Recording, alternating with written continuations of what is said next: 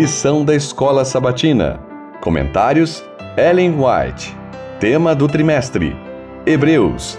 Mensagem para os últimos dias. Lição 12. Tema: Recebendo um reino inabalável. Segunda, 14 de março. Chegando a Deus, o juiz de todos. A mensagem angélica pregada pelos discípulos de Cristo apontava para sua segunda vinda em glória para redimir seu povo e deu às pessoas a esperança de compartilhar da herança dos santos na luz pela fé e obediência. Essa mensagem é dada à humanidade hoje em dia e, neste tempo, está ligada ao anúncio da breve volta de Cristo. Os sinais de sua vinda dados por ele mesmo cumpriram-se e, assim, pelos ensinos da palavra de Deus, podemos saber que o Senhor está às portas. No Apocalipse, João predisse a proclamação da mensagem do Evangelho pouco antes da vinda de Cristo.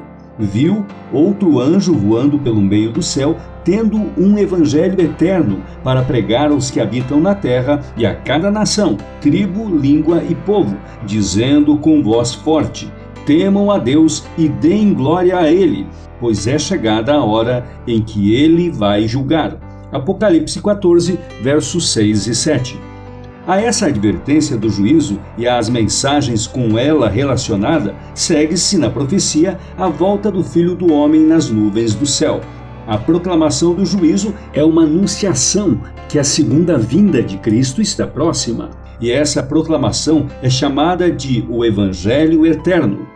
Desse modo, é mostrado que a pregação da segunda vinda de Cristo ou a anunciação de sua brevidade é parte essencial da mensagem evangélica. Parábolas de Jesus, páginas 227 e 228. João viu a misericórdia, a compaixão e o amor de Deus combinados com sua santidade, justiça e poder viu os transgressores descobrirem um pai naquele a quem temiam por causa dos próprios pecados. E olhando para além da conclusão do grande conflito, contemplou em Sião os que venceram, estavam em pé junto ao mar de vidro, tendo harpas que lhes foram dadas por Deus, e entoavam o cântico de Moisés, servo de Deus, e o cântico do Cordeiro. Apocalipse 15, versos 2 e 3. O Salvador é apresentado a João por meio dos símbolos do leão da tribo de Judá e de um cordeiro que parecia que tinha sido morto. Apocalipse 5, versos 5 e 6. Esses símbolos representam a união do poder onipotente com o amor que se sacrifica. O leão de Judá, tão terrível para os que rejeitam sua graça, será o cordeiro de Deus para os obedientes e fiéis. A coluna de fogo que fala de terrores e indignação para o transgressor da lei de Deus é um sinal de luz, misericórdia e livramento para os que guardam seus mandamentos.